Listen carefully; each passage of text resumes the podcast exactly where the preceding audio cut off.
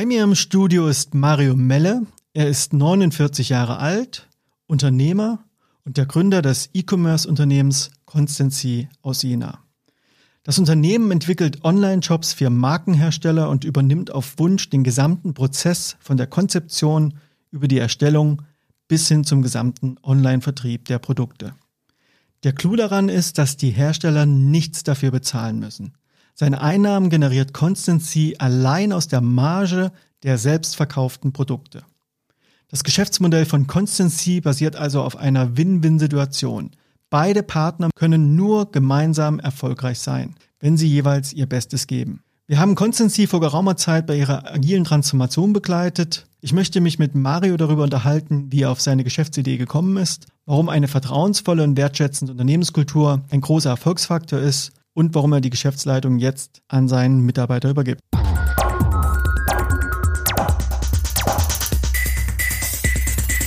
Lieber Mario, schön, dass du hier bist. Hallo Christian, ja schön. Danke für die Einladung. Kommen wir gleich zur ersten Frage. Was zeichnet eigentlich ein erfolgreiches Geschäftsmodell aus? Das ist eine gute Frage. Ja. Äh, ich glaube manchmal dran, dass man manche Geschäftsmodelle durch Zufall findet, ähm, manche durch Glück, und andere sind sehr planerisch vorgegangen. Kann sein. Oder man kopiert etwas. Das gibt's schon, ja. Was zeichnet eins aus? Ich glaube daran, dass, dass es quasi ein Geben und Nehmen ist, dass es wie ein Kreislauf ist, ja. Dass der, der Input und der Output muss stimmen, ja. Also für beide Partner, für drei Partner, wer auch immer daran beteiligt ist, für alle muss was drin sein, so dass die Freude dabei überwiegt, das zu machen. Auch wenn ich es eingangs schon erwähnt habe, aber beschreibe doch bitte kurz nochmal das Geschäftsmodell von Constancy und was euch als Firma so besonders macht. Zuerst mal zum Geschäftsmodell der Constancy. Du musst dir im Grunde vorstellen, dass wenn du heute in einen oder viele, viele Jahre in einen stationären Laden gehst und dort ein Produkt kaufst, dann hat das ein stationärer Händler erst einmal eingekauft, ausgewählt, eingekauft, bietet es dir jetzt an und verkauft es dir. Zwischen diesem Einkaufspreis und dem Verkaufspreis ist eine übliche Händlermarge. Und ähm, so ähnlich funktioniert mein Unternehmen. Nur, dass ich einen Tick mehr mache. Ich sage also, ich bewege mich nur online. Ich baue den jeweiligen Markenhersteller Online-Shop. Das, habe ich, das heißt, ich habe äh, Geschäftspartner, die darauf vertrauen, dass ich diese Produkte online verkaufe. Und mein Gewinn, mein Mehrwert, den ich daraus generiere, ist, dass ich sage, ich verkaufe die Produkte an den Endkunden, habe also einen Verkaufspreis und kaufe die Produkte zu einem Einkaufspreis beim Hersteller ein, die Differenz dazwischen, damit muss er ich wirtschaften. Das heißt, ähm, ich gebe da Marketingkosten, ich erstelle die IT, ich investiere in Schnittstellen, Zugänge zu bestimmten Marketingkanälen, Vertriebskanälen. All das ist mein Risiko. Und weil ich all das abfange, sage ich deswegen, okay, Hersteller, du musst dafür nichts bezahlen. Weder für den Aufbau des Shops noch für den Betrieb. Ich kaufe bei dir Ware ein und je erfolgreicher ich bin, desto mehr freut er sich hoffentlich, weil ich mehr Ware bei ihm einkaufe. Und seine Marge ist ja in der Produktion zum VK-Preis. Also übernehmt ihr quasi wie eine Art White Labeling einer der gesamten Online-Vertriebsplattform für den Kunden, so dass der Kunde nichts dafür bezahlen muss. Und ihr seid aber vollkommen verantwortlich für euch, dass ihr wirtschaftlich damit über die Runden kommt, weil der Kunde selbst, dem entstehen überhaupt keine Kosten. So kann man es ausdrücken, richtig. Es gibt viele Formulierungen äh, in manchen Vertriebsgesprächen, damit es plastischer wird. Ne? Äh, sage ich, okay, wir sind wie eine Agentur mit Kreativleistung und allem drum und dran, später beim Betrieb des Online-Shops, nur dass sie da eben auch nichts bezahlen müssen. Das tun wir für uns und für sie. Wir sitzen auf der gleichen Seite des Tisches. Ja, wenn wir gut arbeiten, wenn sie gut arbeiten, dann wird das erfolgreich. White Label stimmt, ähm, weil natürlich all das, was ich unten drunter an Technik, an äh, Kreativleistungen und so weiter habe, das kann man auch für verschiedene andere anwenden. Das ist eins der Wachstumsmodelle, die ich in der Firma habe. Ich habe drei Möglichkeiten zu wachsen, indem ich zum Beispiel mit einem Hersteller mehr mache, mehr Umsatz mache. Dazu zählen zum Beispiel weitere Länder aufzubauen. Ähm, natürlich kann ich dann weitere Kunden dazuschalten. Das ist das White Labeling. Ja? Also, dass ich nicht nur einen Hersteller habe, sondern weitere Hersteller und das sind mittlerweile ein paar. Und das dritte Wachstumsmodell, und da haben wir uns dann getroffen, ist die Frage, wie kann ich effektiver arbeiten? Ne, wie mache ich bessere Prozesse? Wie kann man digitalisieren? Wie kann man das Team kräftigen und stärken, so dass es effektivere Arbeit macht? Wie bist du eigentlich auf die Idee gekommen, Online-Shops zu entwickeln, für die die Hersteller keinen Cent zahlen? Gibt es eine Vorgeschichte dazu? Also ich gebe zu, ich wäre gerne mehr brainy. Ja? Also ich überlege mir etwas und dann geschieht das so, wie ich mir das ausgedacht habe. So war es nicht. Ich hatte das mit dem Zufall. Das war mein Ding.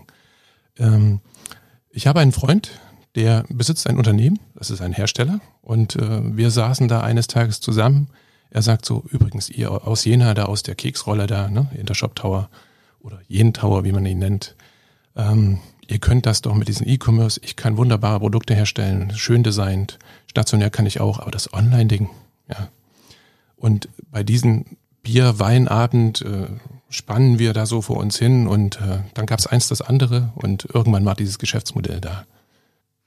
Also quasi ein Geschäftsmodell, wo du wirklich einen realen Kundennutzen, wo der sichtbar wurde, der hatte das quasi dir schon formuliert und du musstest eigentlich nur noch eins und eins zusammenzählen und die richtigen Schritte sozusagen gehen. Ja, das trifft's. Er hatte jemanden, der das schon gemacht hat. Ne? Nur du hattest es sehr schlecht gemacht. Ähm, äh, ich stehe zum Beispiel auch sehr auf Fokus, ja. Mach eins richtig, dann wird es auch erfolgreich. Er hatte einen ähm, stationären Händler, der online mitgemacht hat. Und wie man so ist, wenn man etwas mitmacht, macht man es nicht wirklich richtig. Ne? Und äh, wir haben es dann geschafft, innerhalb von drei Jahren das ums 13-fache zu steigern, was der an Online-Umsatz gemacht hat. Der Erfolg gab mir dann recht, ne, dass das passt. Ähm, Fokus ist gut. Ja, ich bin Informatiker, auch wenn ich heute keine Zeile äh, Code mehr programmieren kann, aber ich glaube zu wissen, ja, was das bedeutet. Und dann äh, kam die Erfahrung von Intershop noch dazu. Bis Ende 2000 war ich bei Intershop. Und äh, das, diese Mixtur ist es dann, ja. Wie läuft denn das eigentlich ab, so ein Projekt bei euch? Also wenn ich jetzt ein Kunde bin und ich möchte gerne, dass ihr für mich so eine Online-Vertriebsplattform aufbaut, wie läuft denn das typischerweise ab? Kannst du mir das kurz in zwei, drei Sätzen erklären? Also erstmal ist es ein ziemlich aufregender Vertriebsprozess. Denn bis jemand versteht, Sie müssen übrigens nichts dafür bezahlen. Und er sucht ja einen Fehler in dem System. Ja, warum muss ich nichts bezahlen? Was ist das Problem hier dabei? Und dann, wenn er es verstanden hat, auch zu sagen, ich habe so viel Vertrauen, dass ich dem Melle oder der Constancy mein Online-Geschäft anvertraue. Und wir reden über das gesamte Online-Geschäft, es sei denn, es ist auf Multishops wie Amazon oder so weiter. Ähm, das bedeutet wirklich Vertrauen. Das ist so ein gegenseitig, ich sage immer, das ist wie eine Ehe mit Ehevertrag. Leider bin ich jetzt Bigamist, ja, weil ich ja mehrere Hersteller bediene, aber ähm, ja, also wir sind quasi über den Vertriebsprozess hinaus. Wir haben zueinander Vertrauen gefunden und dann ist es so, dass ähm, wir quasi zwei Phasen haben. Das eine ist die Phase des, der Erstellung des, äh, des Online-Shops, wobei Online-Shop untertrieben ist. Wir reden hier von dem jeweiligen Hersteller Online-Shop aber im Hintergrund laufen Vertriebs- und Marketingkanäle. Dazu zählen auch, ähm, ich hatte gerade Amazon genannt, wir verkaufen auf dem Marktplatz bei Amazon mit, wir können eBay und, und, und, und, und andere Kanäle bedienen. Das ist also ein etwas komplizierteres System als nur ein purer Online-Shop. Und äh, dieses Ding aufzubauen, dauert meist so drei Monate. Danach gehen wir in die Produktion, also was heißt Produktion? Danach äh, äh, läuft der Online-Shop, wir betreiben den, schalten die ersten Werbemaßnahmen an, dann sind bereits alle Produkte drin. Wir sind ja üblicherweise auch mit dem Komplettsortiment unterwegs. Ein riesiger Vorteil zum stationären Händler, der ja eine Vorauswahl treffen musste, weil er eine begrenzte Fläche hat. Die haben wir nicht. Ich habe in meinem Geschäftsmodell auch noch eine Einschränkung drin. Ich sage immer, ich mache kein Lager. Sonst wäre ich ja Logistiker geworden. Ne? Ähm, das heißt, der Hersteller muss Dropshipping können, also ich übermittle meine Bestellung, er verpackt oder lässt verpacken und dann geht es zum Endkunden. Wenn das gegeben ist, dann fangen wir an zu arbeiten und dann kommt das Eigentliche, was, was es ausmacht. Ne? Wir können zwar auch Online-Shops bauen, wir nehmen keine Aufträge von außen entgegen, um das zu tun, sondern wir bauen sie immer nur für uns. Und dann kommt das Wichtige. Ne? Wie macht man das erfolgreich im Internet? Welche Werbemaßnahmen sind für diesen Hersteller das Richtige, für diese Kundengruppe, die er ansprechen möchte. Das funktioniert offensichtlich nur mit einer gewissen menschlichen Eigenschaft, beziehungsweise da lässt sich wahrscheinlich nicht so viel automatisieren.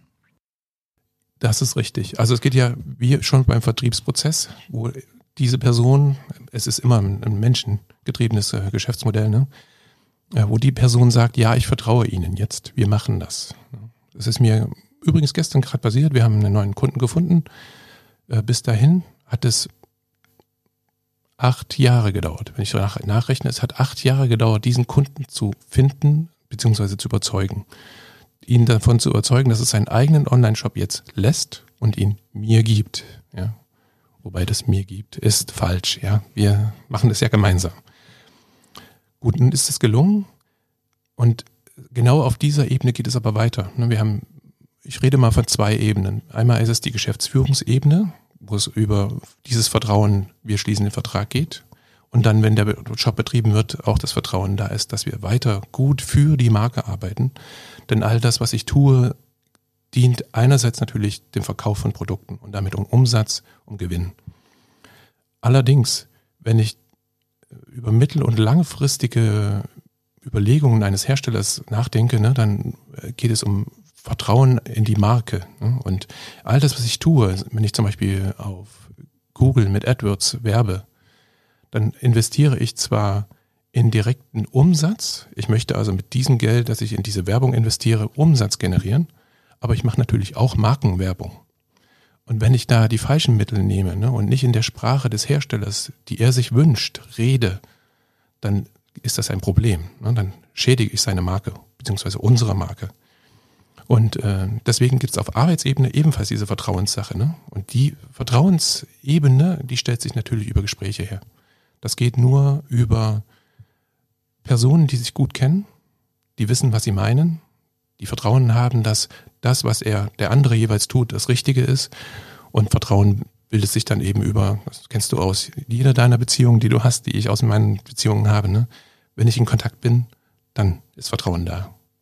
Bei dir schwingt sehr viel das Thema Werte mit durch. Du hast vorhin gesagt, Fokus ist dir wichtig, Vertrauen hast du jetzt mehrfach eindrücklich beschrieben, warum das so essentiell ist. Also da scheint ein sehr starker Fokus einfach auch auf Werten bei dir und in eurer Kundenbeziehung vorhanden zu sein. Das ist richtig. Da gibt es wahrscheinlich noch ein paar mehr. Ich sag's mal so, es gab auch schon mögliche Kunden, wo das Geschäft sehr lukrativ erschien, wo man aber merkte, die Kulturen passen nicht zusammen. Also wenn es ein sehr großes Unternehmen ist, das Konzernstrukturen hat, wo wir fühlen uns üblicherweise bei, bei Familienbetrieben wohl, bei familiengeführten Unternehmen wohl. Woran liegt das? Ich glaube, weil ich so ticke, weil unser Unternehmen so ist, ja. Ähm, wir reden hier über ein sehr kleines Unternehmen. Das Constancy von der Mitarbeiterzahl ist sehr klein. Ne? Der Umsatz mag höher sein, aber ähm, die, Stru die Struktur, die Kultur, die wir tragen, und die, die der andere trägt, die sollte schon zusammenpassen. Also da achtet ihr schon auf eine Passung. Ja, und es kommt auch aus der Not. Ne? Wir haben also auch schon Erfahrungen gemacht, wo man merkte, das passt nicht zueinander. Und mussten dann leider aufhören. Ihr seid ja ein E-Commerce-Unternehmen und ihr habt euren Hauptsitz in Jena. Also wer diese Stadt nicht kennt, Jena ist quasi der Geburtsort des E-Commerce mindestens mal in Deutschland, wenn nicht sogar weltweit. Hier wurde Anfang der 90er Jahre einer der weltweit ersten Online-Shops entwickelt. Du hast vorhin den Begriff Intershop erwähnt, für die du selber auch mal tätig warst. Und noch heute arbeiten tausende Menschen in unzähligen Softwarefirmen hier in der Stadt an innovativen Produkten. Was glaubst du, ist euer Erfolgsgeheimnis gegen die zahlreiche Konkurrenz, um Kunden und Mitarbeiter zu bestehen? Denn meines Wissens ist die Fluktuation bei euch vergleichsweise gering und ihr könnt euren Kundenstamm organisch und kontinuierlich ausbauen. Also ich mache das wirklich manchmal im Einstellungsgespräch äh, zu sagen, ich kann es Ihnen nicht versprechen, aber übrigens, wir reden von einer Anstellung auf Lebenszeit. Das ist ein Wunsch, den ich mir ausdrücke. Warum? Weil das, was ich tue mit meinen Geschäften, ist jetzt nichts, was man in, äh, ich sage mal, Silos zerhacken kann. Ne? Hier gibt es eine IT-Abteilung, da gibt es jemanden, der macht Support, hier gibt es jemanden, der macht Shop-Management, da gibt es einen Content-Manager und so weiter. Das ist irgendwie alles miteinander verwoben und ganz eng. Mein Gewinn, den ich mir und meinem Hersteller verschaffe, das liegt an Wissen an Wissen, wie man etwas tut. Weder, weder nicht das theoretische Wissen, sondern wie, wie funktioniert etwas miteinander? Wo hat es schon mal funktioniert? Was haben wir fun probiert, funktionierte nicht? Und dann dieses vorhin angesprochene Vertrauen. Das geht auch nur über Kontinuität. Übrigens, der Firmenname kommt ja nicht von so, sondern das soll ja auch was bedeuten. Ne? Den habe ich gewählt, weil ich daran glaube, dass über eine kontinuierliche Arbeit, über eine über eine Fähigkeit, etwas da, da zu sein und auch mal aus, was auszuhalten und da zu stehen und zu sagen, ich bleibe, ich renne nicht weg, dass das ein Wert ist, der immer wichtiger wird. Wir alle erleben das, das Leben wird immer schnelllebiger, es sind so viele Dinge, die wir handhaben müssen und fast alle wünschen sich weniger, können es vielleicht sogar schon so ausdrücken. Und ich glaube, das weniger bedeutet eigentlich mehr Qualität und diese Qualität liegt eben nun mal in Menschen. Ja, alles andere ist austauschbar sehr eindeutiges Statement an der Stelle für Kontinuität, schon wie das der Firmenname sagt, aber auch für die Menschen, für die Mitarbeiter, mit denen du dich umgibst. Und das scheint mir so ein bisschen so eine Gegenstrategie zu sein gegenüber das, was man oft im Konzernumfeld erlebt, wo zwischen den Zeilen nicht offen ausgesprochen der Slogan herrscht, jeder ist austauschbar. Absolut, absolut. Als ich damals bei euch war, um mit deinem gesamten Team einen Workshop in Vorbereitung auf eure agile Transformation durchzuführen, fiel mir auf, wie offen und wertschätzend der gemeinsame Umgang war. Also ich kann das tatsächlich bestätigen und unterstreichen, was du gesagt hast. Welche Bedeutung hat denn das Thema Offenheit, Fairness, Miteinander, Wertschätzung, ähm, ja, Vertrauen für dich ganz persönlich als Mensch, aber auch als Unternehmer? Du erlebst mich sprachlos. Wie erzähle ich das? Ähm, als du das jetzt sagtest, fiel mir etwas anderes ein. Ne? Also ich glaube, das, was wir da tun, ist etwas, also das, was du an Kultur gesehen hast, ist etwas, was man äh, über Geduld zum Beispiel auch sagen könnte. Es ist eine dieser Eigenschaften, die mehr wird, wenn man sie übt.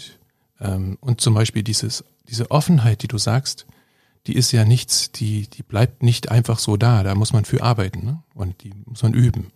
Und wir sind nie am Ziel. Also wir könnten noch weit offener sein und noch mehr Dinge offenlegen. Ähm, es gibt aber Gegenkräfte. Das sind ganz normale Dinge, die uns als Menschen individuell beschäftigen. Ja, es gibt manchmal, man denkt Verletzungen. Ne? Der eine hat das gesagt, wie hat er das denn gemeint? Dann gibt es Dinge, die liegen in der Arbeit. Es ist so viel Arbeit da. Du kannst nicht über alles reden. Wie willst du denn das machen? Ne? Also geht es darum, die Punkte zu finden, die wichtig sind, dass sie offen sind. Und das ist meine Aufgabe. Beziehungsweise jetzt, ich habe ja einen neuen Geschäftsführungskollegen, die Aufgabe von Tobias zu schauen, was ist der Kern, der dafür sorgt, dass dieses System, diese Menschen, dass das System gut funktioniert. Welche Werte sind das? Welche Vorgehensweisen sind das? Welche Aktivitäten sind das? Und da kamst du dann ins Spiel. Ne? Wir sind auf der Suche nach, es gibt hier ein Problem. Das Problem besteht darin, wir wachsen, wir werden mehr Menschen, wir werden mehr Hersteller, es werden immer mehr Vertriebskanäle, immer mehr Marketingmethoden. Die Welt wird komplexer. Wie kann ich dem etwas entgegenbringen oder einen geschickten Weg finden, das zu nutzen? Und da kamst du ins Spiel. Und du hast es ja vorhin so schön gesagt, solche Prozesse sind ja nie abgeschlossen. Das sind ja Impulse, die da entstehen. Wir haben also gemeinsam mit der gesamten Firma in ein paar Tagen grundsätzliche Leitlinien erarbeitet und haben auch nochmal eure Stärken herausgearbeitet und wie so einen Sockel geschaffen, von dem aus ihr euch Schritt für Schritt kontinuierlich weiterentwickeln könnt, eure Prozesse optimieren könnt, gucken könnt, dass ihr Menschen im Unternehmen bleibt, dass euch also eure besondere Kultur, die euch auszeichnet, nicht verloren geht und trotzdem das Thema Effektivität und die Wirksamkeit zum Markt hin, zu euren Kunden hin, wo ihr ja auch so ein bisschen eine Twitter-Rolle einnehmt. Ihr habt ja zwei Arten von Kunden, nämlich die Endkunden und auch eure Partnerunternehmen, die Hersteller, die euch mit diesen Waren beliefern, die euch den Auftrag geben, diese Produkte zu verkaufen. Also, dass ihr auch dort euch nicht verliert, dass ihr den Fokus behaltet und die höchstmögliche Wertschöpfung auch erzeugen könnt. Du hast dich als Geschäftsführer regelmäßig coachen lassen. Da würde mich mal interessieren, warum, was hat den Ausschlag gegeben und welchen Mehrwert siehst du eigentlich darin, dich coachen zu lassen? Das Spannende ist ja erstmal zu verstehen, dass es zwischen Beratung und Coaching einen Unterschied gibt. Ich könnte mir natürlich gerne einen Berater holen, der sagt, ich habe das schon mal gemacht, ich weiß, wie das geht. Vielleicht habe ich es mir auch nur angelesen, mache es so und es wird erfolgreich. Das ist schön, aber nicht besonders effektiv. Ähm, ich glaube daran, dass jeder von uns für Probleme, die er vor sich hat, Lösungen weiß. Vielleicht lässt es sie nicht zu, vielleicht wären sie ihm nicht bewusst, die Lösungen. Ähm, aber er weiß Dinge und es muss auch seine Lösung werden, die er da findet. Nicht die vom Berater, sondern, und das macht Coaching. Und weil ich das glaube, ich habe ja dich da auch reingebeten und äh, hilf uns doch mal hier in diese Wand ein Loch zu schlagen. Das ist das falsche Bild. Ich glaube, eigentlich habe ich dich gebeten, halt uns doch mal einen Spiegel hin. Komm mal von außen, halt uns mal einen Spiegel hin. Ich glaube, wir stehen an einer Stelle, wo wir eigentlich wissen, was zu tun ist. Wir trauen es nur noch nicht. Und äh, vielleicht brauchst du noch ein paar Berateransätze, ne? Also ein paar andere machen das so. Könntet ihr mal probieren? Das hat sich bewährt. Und dann hast du uns alleine gelassen. Also ich meine es positiv, ne? Weil wir unsere eigene Lösung entwickeln müssen. Weil wir selber schauen müssen, jetzt gibt's hier so ein reines Modell, nennen das mal Scrum.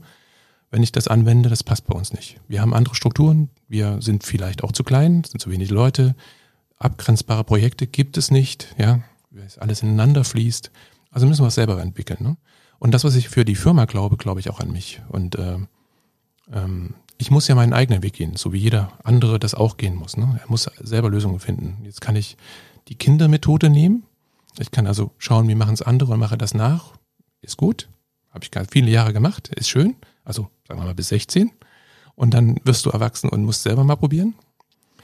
Oder du sagst, okay, wenn ich richtig, richtig meinen eigenen Weg finden möchte, dann gibt es hier eine Wahrheit, die in mir lummert, ja, und äh, die kann ich alleine suchen, dann dauert es aber deutlich länger. Oder ich hole mir einen Spiegel, einen Coach, und der sagt mir, hast du schon mal überlegt, wenn du das jetzt sagst, was das mit dir macht? Oder willst du eigentlich weiter diesen, äh, ja, ich, ich, ich suhle mich hier gerade im Mitleid folgen oder willst du mal gucken, was dir vielleicht Spaß machen könnte an der, an der Situation? Oder ist der Satz wahr, den du da sagst? Solche, das sind ja im Grunde Hilfsmittel, die dir selber helfen, die Augen zu öffnen. Und das macht übrigens so viel Spaß und bringt so viel Drive rein, ja, das ist Wahnsinn. Wie hatte dein Umfeld darauf reagiert, wenn du so erzählst, vielleicht anderen Unternehmern, dass du dich coachen lässt? Was kriegst du da für, für Reaktionen darauf? Es ist die Reaktion, die ich vor vielen Jahren auch hatte. Um Gottes Willen, das ist doch äh, Hokuspokus, das mal, mein Gott, ähm, überhaupt den Unterschied zu verstehen zwischen Berater, Coach, von mir ist noch Psychotherapeut und ähm, ja, ähm, ich glaube, dass es wichtig ist, einmal zu erfahren, wie es sein könnte, wenn du nicht das machst, wie du es sonst tust, denn das ist leicht, das ist eine Gewohnheit. Und dafür gibt es eben auch Coaches, die sagen, pass mal auf, probier das mal so, merkst du, das könnte leichter sein. Okay, wie kommst du jetzt dahin? Entwickel mal deinen Weg. Also es gibt sozusagen ein, es geht kurz das Fenster auf, du siehst, wie es sein könnte und jetzt musst du noch den Weg finden, wie du die Tür erreichst, ja. Vielleicht musst du ein paar Sessel aus dem Weg räumen, die sehr bequem sind, wo du dich wieder niederlassen könntest. Nein, die nehme ich jetzt mal zur Seite, stolper noch über die erste Teppichkante und dann bin ich an der Tür. Wenn ich durch die gehe, dann geht was Neues auf. Und äh, ich weiß ja nicht, wie es dir geht, aber nichts ist langweiliger als die Uneben, als die Untiefen des Immergleichen. Das ist dem Menschen nicht gegeben. Ich glaube, dass er danach sucht, etwas Neues zu machen. Ich habe einen Sohn, der jetzt gerade Zwischenstufe 10. Klasse abgeschlossen hat, gestern das Zeugnis bekommen. Er wird jetzt weitermachen mit Abi, ne? Und ich habe ihm einen, einen Spruch auf den, auf den kleinen Glückwunschzettel, den ich ihm gegeben habe, geschrieben. Dann ging es um dieses berühmte Boot, das im Hafen liegt. Ne? Das ist zwar schön und das ist sicher, ne? aber leider ist es dafür nicht gebaut worden. Und daran glaube ich, ne? dass es schon, dass das Leben ruft, oder mit Hermann Hesse, ne? Stufen, das Leben ruft und wehe, du lässt dich nieder, ja, dann wird es nicht nur langweilig und es gibt Leute, die merken das und anderen fällt dann wirklich die Decke auf den Kopf. Und dazu gehöre ich leider. Der Mario Melle, der du heute bist, bist du ja in Summe aller Erfahrungen und Irrungen und Wirrungen, die du durchlebt hast. Der Mario Melle als Geschäftsführer, der jetzt gerade diesen Posten abgegeben hat an einen Mitarbeiter aus den eigenen Reihen, verglichen mit dem Mario Melle, der du noch vor 10, 15, 20 Jahren warst, du hattest ja schon mal eine andere Firma gegründet. Was würdest du heute deinem damaligen Ich sagen? Was ist heute anders und was war damals anders im Vergleich zu heute? Also man darf ja nicht vergessen, wir alle schreiten Schritt um Schritt ne, und werden älter und Dinge ändern sich dadurch. Ja, also ich äh, liebe es mittlerweile, eine gewisse Ruhe zu genießen. Ähm, damals war das anders. Ja, ich war in der Explorationsphase. Ich wollte gerne neue Dinge ausprobieren und habe das auch mit einem naiven Auge getan dass das gut ging, freut mich. Ne? Es hätte auch schief gehen können. Und bestimmte andere Dinge sind auch schief gegangen. Und diese Erfahrungen mit diesen Rückschritten, mit den Rückschlägen, die es da gibt, die sind auch wichtig. Ne? Hätte ich gerne vermieden, keine Frage, sind aber wichtig. Wenn ich aber von heute aus zurückschaue, ich bin zufrieden. Es mag Dinge geben, die ich bereue, aber ich wäre heute nicht der, wenn das nicht passiert wäre damals. Insofern alles gut.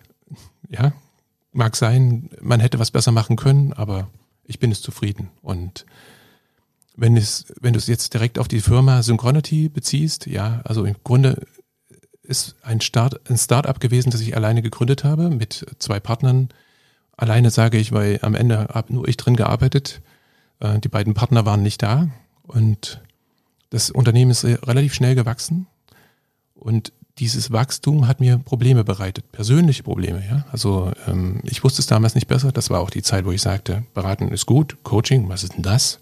Ähm, und ich habe meine Erfahrungen so gemacht, dass ich äh, zum Schluss in der Mitte des Unternehmens gelandet bin, zentraler Anlaufpunkt war und mit knapp 50 Leuten sehr, sehr, sehr überfordert war. Und äh, das hat sich in allen möglichen Lebensbereichen, auch ins Private ausgewir äh, ausgewirkt. Und dort kamen eben Wirkungen an, die ich dann nicht mehr so gut fand. Ne? Ähm, heute ist es anders. Du sagtest ja, ich bin aus der Geschäftsleitung zurückgetreten. Das stimmt nicht ganz. Ich bin noch Geschäftsführer und ich denke, das werde ich auch bleiben. Es ist nur jemand dazugekommen. Der, der Tobias, den ich vorhin schon genannt hatte, hat jetzt eine Prokura. Das wird, ich wünsche mir das zumindestens eine Geschäftsführung werden. Ähm, ich, ich widme mich nur anderen Dingen. Wenn wir auf die, auf die Visitenkarten schauen, die er und die ich habe, ne, dann steht bei mir wahrscheinlich das Wort Strategie, bei ihm steht operat, operativ, ja, alles, was so täglich zu tun ist, wo ich vorhin schon gesagt nicht so richtig Spaß dran habe, wenn ich weiß, wie es geht, ist dann auch noch abzuarbeiten. Oh mein Gott, genau, da bin ich nicht gut drin, ja, weil ich keinen Spaß dran habe. Und ich glaube an Spaß. Naja, und der Unternehmer arbeitet ja nicht im Unternehmen, sondern am Unternehmen. Das kommt noch dazu. Das ist auch noch eine, eine Einsicht, die gekommen ist im Vergleich zu Synchronity. Dort war ich komplett eingebunden, habe noch viel zu viele Dinge persönlich getan und habe es jetzt zum Glück endlich äh, verstanden und jetzt auch auf den Weg gebracht, dass ich draußen stehe und von außen ein paar Dinge deutlich sehe und auch so viel Freiheit habe, Dinge zu überlegen, die in einer ich sag's nochmal, in so einer beschleunigten Zeit auch notwendig sind, damit die das Unternehmen überhaupt überleben kann. Ich muss halt aufpassen, dass der Markt, der sich ändert, die Kunden, die sich ändern, die Anforderungen, die kommen, dass die gut abgefedert werden. Jetzt hast du ja gesagt, dass du also den Tobias so ein bisschen aus der Mitte heraus Prokura ausgestattet hast, die bestimmte operative Aufgaben dadurch einfach abgeben kannst, damit du dich eben mehr um das Strategische, um das Visionäre kümmern kannst. Gleichzeitig hast du dich aber auch vor kurzem zum Scrum Master ausbilden lassen. Warum und was erhoffst du dir davon oder was hat dir das gegeben? Ähm, das ist so ähnlich wie das andere Detail in meinem Leben. Also ich habe schon immer sehr viel Sport gemacht und ähm, nun wird man ja älter. Man merkt, äh, keine Ahnung, 20 äh, Kilometer laufen in einem, in einem Ausdauerlauf oder so, das ist jetzt nicht mehr dran irgendwie. Ja, das ist zwar schön, einen 8 Kilometer Lauf zu machen, einen 5 Kilometer Lauf, alles, alles toll, keine Frage. Aber es gibt andere Sportarten. Wenn ich den Vergleich mal weiter fortsetze, ne? ich habe Yoga für mich entdeckt und dann wollte ich gern wissen, was macht Yoga eigentlich aus? Und zwar das Ding, was da durchschimmerte, was hinter dem Sportanteil im Yoga ist. Da ist eine Philosophie, da ist ein, Selbstentwicklungsthema drin, ja. Überhaupt ist es, glaube ich, der Kern, Selbstentwicklung. Ich will mich selber entwickeln. Ich mache das Unternehmen, damit ich für mich das Leben entdecke, ja. Und dazu zählen eben neue Dinge. Und äh, wer bin ich überhaupt und warum bin ich hier? Also habe ich eine Yogalehrerausbildung angefangen. Fertig. Und so ähnlich ist es mit dem Unternehmertum auch. Es gibt Stellen, da kommst du alleine nicht mehr weiter. Und wenn du mehr wissen möchtest, musst du eben anderen Weg gehen der Anfang besteht darin, das weiß jeder Gründer, du musst Dinge tun, dann erfährst du, wie es ist, dann kannst du Entscheidungen treffen und es entwickelt sich. Ja, das wird in hoffentlich wachsen für alle, die da draußen sind und Unternehmer werden wollen. Ne? Aber es gibt an, an einigen Stellen gibt es Abzweige, die musst du anders nehmen, sonst bleibt dein Unternehmen in bestimmten Größen stecken zum Beispiel. Und äh, das hier ist so eine. Ne? Ich kann nur persönlich weiter wachsen, wenn ich mich aus der Gleichung herausnehme sozusagen. Und das geht mit einem Coach am besten. Deswegen auch eine Coaching-Ausbildung. Jetzt will ich auch wissen, wie das läuft, ja, was welche Mechanismen dahinter sind. Und dann gibt's noch eine zweite Wahrheit. Ähm, wenn ich mir offen und ehrlich angucke, was mache ich mit meiner Firma? Wir verschicken also ganz, ganz viele tausend Päckchen pro Jahr über, und die fahren über die Straße und das hat irgendwas mit Umwelt zu tun und zwar nicht das Positivste. Und ich sehe niemals eines dieser Gesichter, die da lächeln, wenn sie das Paket in Empfang nehmen. Ich kann es mir versuchen vorzustellen, ne? aber es ist nicht direkt. Und ich wünsche mir was Direktes. Ein Coach sitzt jemandem gegenüber, der im schönsten Fall plötzlich erkennt, was könnte anders sein und findet einen Weg. Und das ist so direkt und so persönlich und helfend. Das wünsche ich mir. Deswegen habe ich diese Coaching-Ausbildung erstmal für den Scrum Master genommen, ähm, weil da ist Coaching drin, ganz klar. Ich werde aber noch weitergehen. Wie verändert sich das Umfeld bei dir in der Firma dadurch? Du scheinst hier in einem kontinuierlichen Transformationsprozess zu sein, persönlich und menschlich. Wie glaubst du, nehmen deine Mitarbeitenden das wahr? Wie verändert sich das Umfeld in deiner Firma dadurch, dass du dich veränderst als der Gründer und Geschäftsführer der Firma? Gut, ich habe nicht gefragt. Man kann es aber abschätzen, äh, wenn ich mir anschaue, welche Reaktionen auf das Thema Scrum, Scrum-Einführungen kommen. Ähm, da gibt es Stimmen, die sind begeistert dafür, weil sie vielleicht persönlich an der richtigen Stelle stehen, weil sie von der Struktur her das auch so wollen. Und andere, die mögen das nicht so. Das ist auch ganz normal. Und ich werde niemanden zwingen dazu. Das wäre übrigens dann nicht coachgerecht. Ja, ich möchte schon jemanden, der sagt, ja, ich möchte diese Veränderung, ich möchte da mitmachen. Ne? Also, ein, wie sagt man so schön, im Pull-Prinzip. Ja, jemand, der sich's nimmt. Das ist übrigens auch etwas, was ich beim Einstellungsgespräch sage. Sie werden feststellen, oder du wirst feststellen, wenn du hier über den Gang läufst, da liegt ganz viel Arbeit auf dem, auf dem Boden rum. Wenn du sie dir nimmst und die macht dir Spaß, behalt sie. Du weißt nie, was daraus wird. So ist der Tobias zu seinem Job gekommen. Er ist nämlich jetzt Prokurist, ja. Überhaupt, das ist an vielen Stellen in der Firma sichtbar, ist so einer der, einer der Kerne, ja. Ist daran glaube, dass wenn etwas Spaß macht, es deutlich besser geht und leichter geht, als wenn es aufdoktriniert wird. Und so wird das mit der, mit der agilen Transformation auch sein. Ich behaupte mal, wir sind ein, wir sind gut vorbereitet. Wir haben bestimmte Werte drin, wir haben bestimmte Dinge, die offen sind, die mutig angegangen werden. Da gibt es so ein paar Dinge drin. Aber wir haben noch einen Riesenschritt zu gehen und ein paar Methoden zu lernen und auch ähm, Dinge zu üben, sagen wir es mal so. Die Übung wird, über, wird unterschätzt, finde ich. Und das Ding dauert. Deswegen habe ich einmal eine Sache, ich, ich habe jetzt ein, ein neues, eine neue Geschäftsidee, die in der Constancy aufblühen wird. Hoffe ich zumindestens, wenn genügend Leute mitmachen. Das sieht aber sehr danach aus. Also aus der Firma mitmachen. Und äh, dieses, diese Geschäftsidee habe ich mit diesen agilen Methoden, mit Scrum in, in Speziellen, ähm, versucht zu evaluieren und bereits erste Produkte, auch wenn sie klein sind, auszuarbeiten.